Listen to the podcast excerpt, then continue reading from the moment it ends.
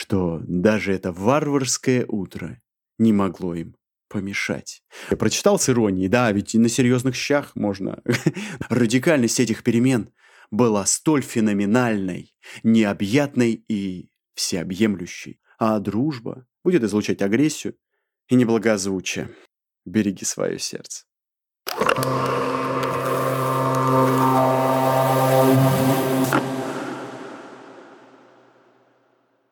Привет! С вами я, Дмитрий Огнерубов и подкаст «Огнебуки». Здесь ты услышишь три полезных практических вывода по книге и немного от меня. В этот раз будет больше, чем три вывода. Чтобы послушать и внедрить, иначе зачем это все, правда? Сегодня наступил второй сезон подкастов и 31 шаг. Разбор книги «Пиши, сокращай» Ильясова. И ты скажешь, господи, да как же много уже записали на эту книгу. Мне кажется, все ее советуют. Книга супер крутая. Даже, видишь, я забежал немножко раньше моей структуры. Сегодня тебя ожидает три вывода. Первое. Восхищайся формой, а не содержанием. Или попади в ад. Второе. Выкинь штампы из текста. И будет интересно, все новое и не скучно от всего обыденного. Третье. К любой теории Сначала практику, потом пример или случай. А иначе будет скучно. Ну и что, начнем по традиции с вопроса, почему я начал читать эту книгу. Это настольная книга, как все говорили, про то, как писать э, реально продающий крутой текст. И я пару раз даже пользовался главредом. Это приложение, сайт, который, на котором можно убрать водичку из своего текста И книга, ну, книга супер вообще. Настолько я восхищен ей, я вообще не представляю, как тебе описать это.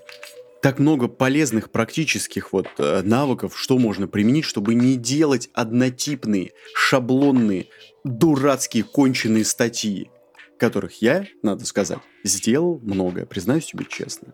Я хреново писал. Ну, наверное, и сейчас, наверное, пишу тоже, наверное, хреново. Наверное, с этого всегда все начинали, потому что кажется, что вначале проще всего написать клише. Ну, как учили, знаешь, в школе. Не то, что в школе, да, может, не учили. Просто видел как-то э, продающие тексты из заголовки, да, большинство же сайтов, они довольно похожи, да. Мы самая, мы ведущая компания, у нас есть э, большой поток клиентов, мы входим в двадцатку лидеров и так далее. И тут неважно, эта компания вообще про нефть, про газ, или это про медицинские изделия, а может быть это вообще про продают, продают какие-то английские для учеников. И при этом, ты понимаешь, вот я тебе сказал сейчас фразу, она может подойти ко всем трем. Она вообще не уникальна, ни капли. Так вот, эта книга отвечает на вопрос, как же сделать правду из текста. Поэтому начнем, как обычно, с пролога.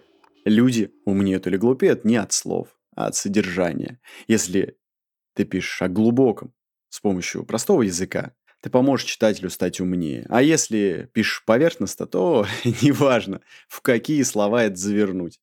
Ну и что, первый вывод.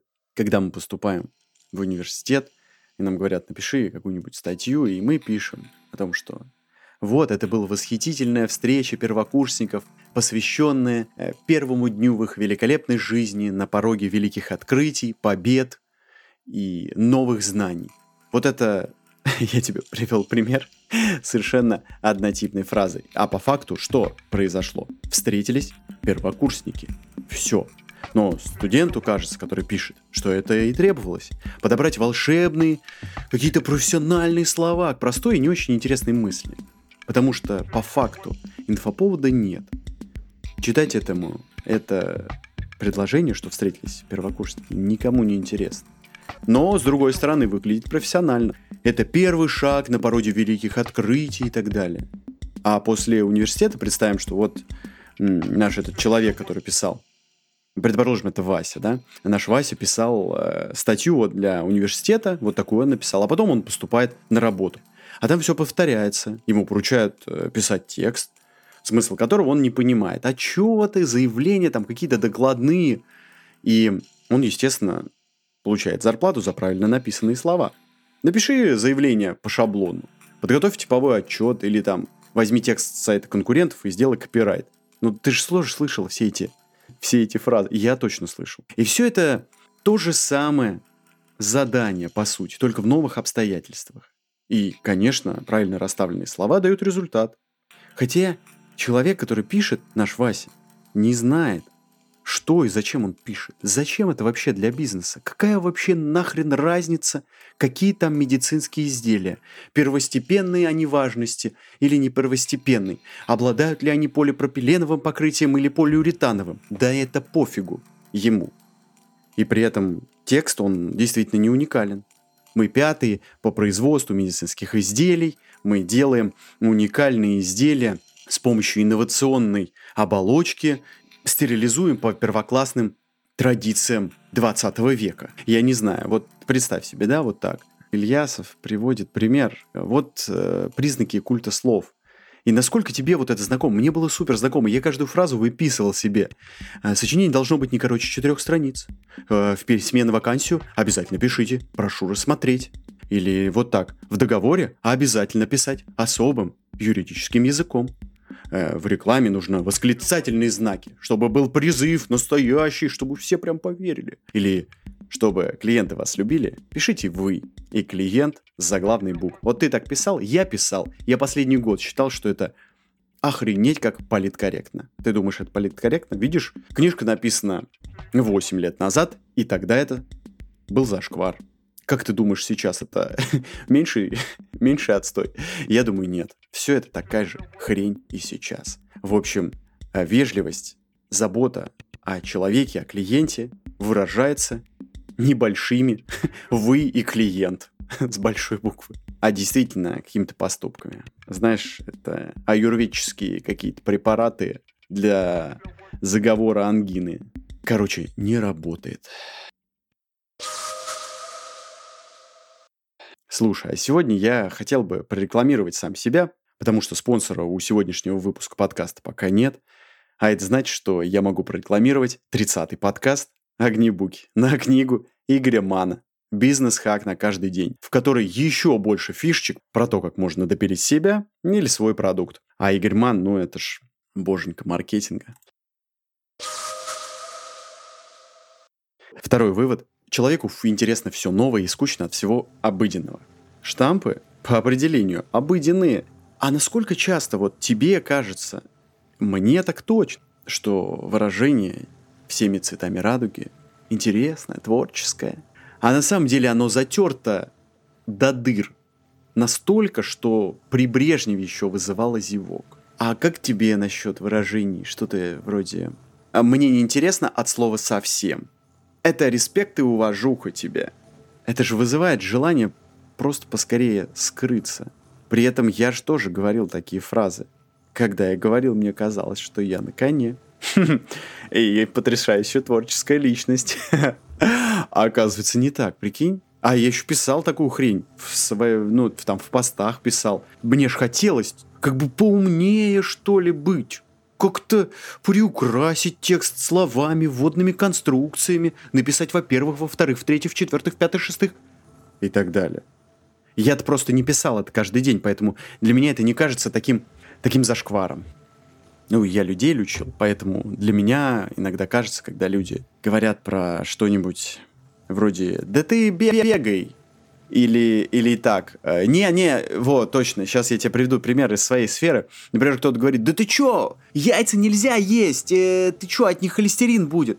Господи, и это человек, говорит, который совершенно не, пог... ну, не погружен в профессию. А там, чтобы ты понимал, этих исследований про яйца штук ну, 100, наверное, да, и там разно... вообще совершенно разных сторон рассматривают эту проблему, и там действительно есть исследования, где яйца не очень хорошо себя показали в отношении холестерина или очень хорошо, но, в общем, там прям разбираться надо, знаешь, так, очень внимательно следить за полнотой исследований и так далее.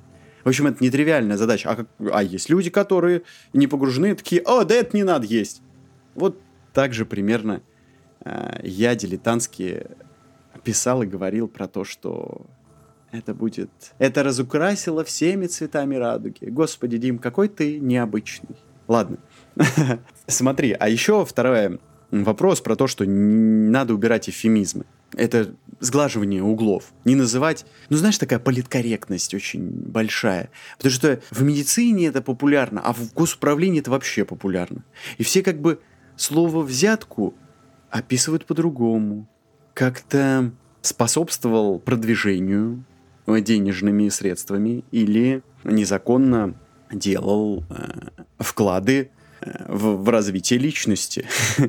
Я не знаю, или что-то там еще. А у слова взятки вообще-то есть одно значение, его не надо сглаживать. А если мы при, придумываем обтекаемое для этого слова, значит мы даем взятки и стесняемся этого. У нас есть также эфемизм для инвалидов в колясках. Люди с ограниченными возможностями. Мы понимаем, что вообще-то мы ничего не сделали для помощи им. И тут не надо сглаживать. Так, вот тебе еще один пример с персонажем. Я уверен, что тебе гораздо интереснее слушать, когда есть персонаж, и легко представить у себя в голове кого-то конкретного. Например, как в предыдущем. Это был Вася у нас, здесь у нас будет Иван Петрович. И это директор. Представь себе, вот маркетологическое агентство, и а, один из маркетологов говорит, у нас, э, коллеги, у нас беда с клиентом. Вот в этом случае нужно честно сказать, и честно рассказать, что проект может провалиться. Лучше честно написать, какая и что за проблема. Все коллеги помогут и отреагируют. Возможно, спасут даже ситуацию. И то, что проблему создавать признавать не стыдно. Например, на встрече директор Иван Петрович неожиданно захлопнул крышку ноутбука. Сказал, этот сайт хреновый, никуда не годится, и вышел из кабинета. А после этого я не могу до него дозвониться и не дописаться. Секретарь не соединяет, а письма он просто игнорирует. И так продолжается второй день, я не знаю, что делать. И на это может кто-то отреагировать, потому что это правда. А не надо сглаживать, что у меня проблемы с клиентом, невозможно достигнуть э, коммуникации, и поэтому я не знаю, что... Я не знаю, что делать, не, не добавлять. Как объясняет Ильяхов, такой текст не родится просто так. Чтобы такое написать, нужно быть внутренне зрелым, спокойным и компетентным. Потому что мямлить расшаркиваться, обтек, обтекать вокруг э, неудобных тем, вроде взяток и так далее, это легко. Это не признак деликатности, и так умеют все. А вот это для меня откровение было. Я-то думал, что я реально обтекаемый, политкорректный, как бы специально, осознанно обтекал это. Я думал, это как, ну что ли, скилл какой-то важный. А надо называть вещи своими именами.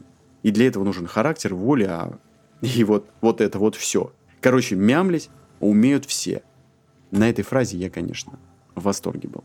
А я считал, вот последний год я считал, что надо выражаться более изощренно. Ну, как бы подбирать очень такой лексикон, скажем так. Обтекаемый, красивый и сложный.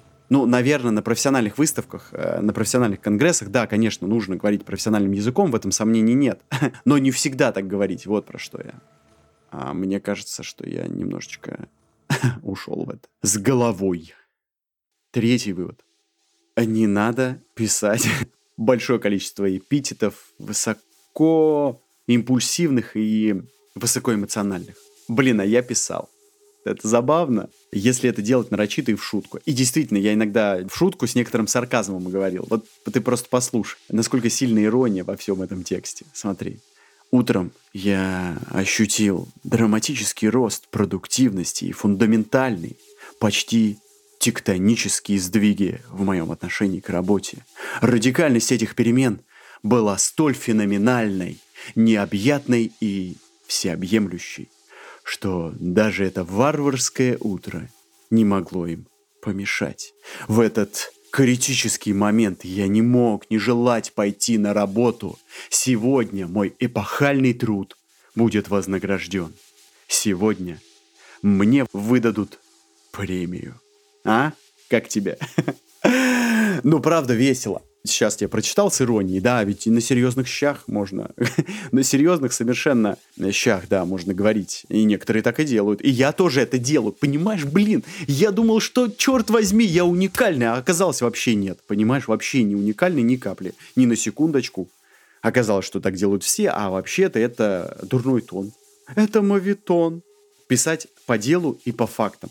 Вот, например, а, если пишешь про компанию, то писать четко ее место. Компания пишет, мы входим в двадцатку крупнейших производителей корма для ластоногих млекопитающих. Это плохое предложение по двум причинам. Первая причина – непонятно, на каком месте двадцатки находится компания. Чаще всего, когда говорят в двадцатку, имеется в виду мы на восемнадцатом месте. Если это такой случай, лучше Просто написать честно. Мы на 18 месте из 160 в рейтинге крупнейших производителей того-то, того-то. Писать честно и по факту. Мы делаем великолепные обои. Ну, можно написать, какой ассортимент. Например, у нас 160 видов обоев. У меня есть в профиле информация про то, что я больше всех делал в России операции по эндоваскулярному закрытию открытого овального окна. Если писать по Ильяхову, то нужно написать 180 операций сделал по эндоваскулярному закрытию овального окна. И это будет 182 там. И это будет честная и правдивая цифра. А не первый, второй. Это вообще как оценить? А сколько это вообще? Может, там всего операций 7 сделали, я сделал 5, а кто-то 2. А я вообще про это не думал, прикинь. Ожидай, что во всех моих соцсетях изменится шапка профиля, потому что я не буду больше писать хрень. Ну, теперь это выяснилось, что хрень я раньше я не думал. Я честно заблуждался, знаешь? Так, вот смотри, в этом же выводе супер практическая часть. Если ты пишешь большую статью, полезно создать одного или двух персонажей. Как ты помнишь, в первом и втором выводе у нас был, помнишь, Вася и Иван Петрович. М? Я сразу же подействовал, а, воспользовался этим советом. А, с ними будут происходить все практические случаи, которые необходимы для объяснения теории. И в любой теории нужно давать практику, пример или случай. Вот как и я тебе. Я надеюсь, у меня получилось. Если да, то напиши, пожалуйста, в комментариях, что ты действительно представил эту картинку перед собой, что там Вася сделал, что там Иван Петрович написал, закрыл ноутбук и вышел из комнаты. А, но проблема в том, что часто мне особенно, ну, я не знаю, в моей, может быть, только нише, а может быть, не только в, в нише медицины писать особенно сложно, потому что, ну, казалось бы, первая статью, которую хочется написать, типа, про питание, похудение и спорт, Хочется же сказать, питайтесь правильно и делайте зарядку. Это и так все знают. Ну супер, спасибо, Дим, тебе, блин, большое. Ты такую хорошую кардиохирург. Спасибо тебе, 13 лет. Я вот 13 лет учился для чего? Для того, чтобы написать «питайтесь правильно», сделайте зарядку, раз, два, три, четыре, наклонились, подняли голову и так далее. Но это же бред. Да все знают, что по утрам нужно делать зарядку. Легко сделать, если вы каждый день высыпаете. Но вот, а как насчет того, чтобы дать полезный совет в этой статье? Ты же знаешь, что чаще всего утром у тебя сил мало, хочется еще поспать. А вот, чтобы справиться с утренней усталостью и сделать зарядку, ну, нужно, как только ты проснулся, включить свет, подняться, наклониться, сделать пару глубоких вдохов и, например, прочитать 10 минут книжку. Это активирует твой головной мозг. Префронтальная кора быстро активируется. Или умыться холодной водой, например. Все, вот это практический совет, а не просто питайтесь правильно. Ну, это правда. Ну, питайтесь правильно, это хороший совет, но он правда. Это правда. Просто он ни хера не практический. Или, например, не делайте вечерних перекусов. Да нахер ты пошел со своим советом. Вот что мне вот хочется. Я тоже смотрю эти ролики. Я думаю, да блин, да... А, пошел ты нахрен со своими советами с вечерним перекусом. Ну вот, можно же написать нормальный совет про то, что не надо накидываться углеводами. Что сделаешь для этого? Например, запас маложирного творога. Или, как я сейчас делаю, маложирный творог смешиваю просто с белком сладким. Он сладкий, он со вкусом шоколада, он супер вкусный. Если я его съем на ночь, мне не то, что есть не хочется там сладкого или чего-то еще. Я вообще, я буду просто супер полный. Мне ничего больше не захочется. Вот практический совет. Насыпал творога, чуть-чуть налил там, не знаю, кефирчика, держи его при себе. И насыпал ложку протеина. Вот тебе совет. Или там салат держи с огурцами. Все, вот белок, э, клетчатка и вода. Все супер. Это практический совет, который, ну, полезен. А все люди, которые пишут про то, что надо не есть по ночам, пойдут нахер. Я просто тоже такое говно писал, честно. Я тоже писал такие же конченые ролики. Мне кажется, можно даже посмотреть, у меня там в начальных выпусках такое есть. Тогда я был неопытным, ты уж извини. Сейчас я стараюсь, стараюсь доносить до людей более понятным языком, человечьим. Короче, все. Давай, а теперь, чтобы пользы было больше, реально, в книжке есть супер практические советы, поэтому я тебе ее дам. Первое. Если вдруг в твоей статье получается так, что пользы нет, совет лишь один. Не писать статью вообще. В мире много других занятий, помимо писательства и редактуры. Текст это не все, что есть и в мире, есть еще дела. Можно прекрасно рассуждать об инвалидах, а можно просто построить пандус. Сделать какую-то инициативу, пойти написать в управление своим муниципальным округом, чтобы сделать пандусы. Это хорошее дело. Не писать еще одну статью, Или не писать еще одну статью про, про сердце, про питание. А вот знаешь, как хочется? И мне очень хочется. Или можно писать об уважительном отношении друг к другу, а можно просто каждый день делать это на личном примере. Открывать дверь людям, пропускать их вперед, например. Делать это просто так, без текста этого ссаного, который никому не нужен. Да, а если пишешь статью, то должна быть забота, польза и честность. Второй, вместо оценок в тексте лучше ставить факты. Не качественный, а сделан на таком-то заводе. Не прочный, а выдерживает падение с десятого этажа. Ловить надо оценки и заменять их на факты, которые докажут эту оценку. Не писать фразы типа «всем известно» или «не секрет». Если это известно, то об этом незачем писать. Если пишете о неизвестном, но подается это как известное, получается неправда. Поэтому либо удалять, либо объяснять. А еще уточняющие вводные, типа «вернее», другими словами, «точнее», лучше не писать, потому что если вы сможете сказать точнее, то просто скажите об этом точнее сразу, без этих вводных конструкций. А я люблю вообще водные конструкции, у меня тоже хреново. Все. Вот тебе для примера три предложения. Я люблю тебя. Я очень сильно люблю тебя. Я очень сильно люблю тебя. Честное слово. Какой из этих сильнее? Напиши тоже в комментариях. Вот если читать эту книгу, то, по сути, факт как раз-таки первый. А вот как тебе по эмоциональному ощущению? Что сильнее? Как пишет Ильясов, что раньше считалось, что задача рекламы – это правильно оценить предмет.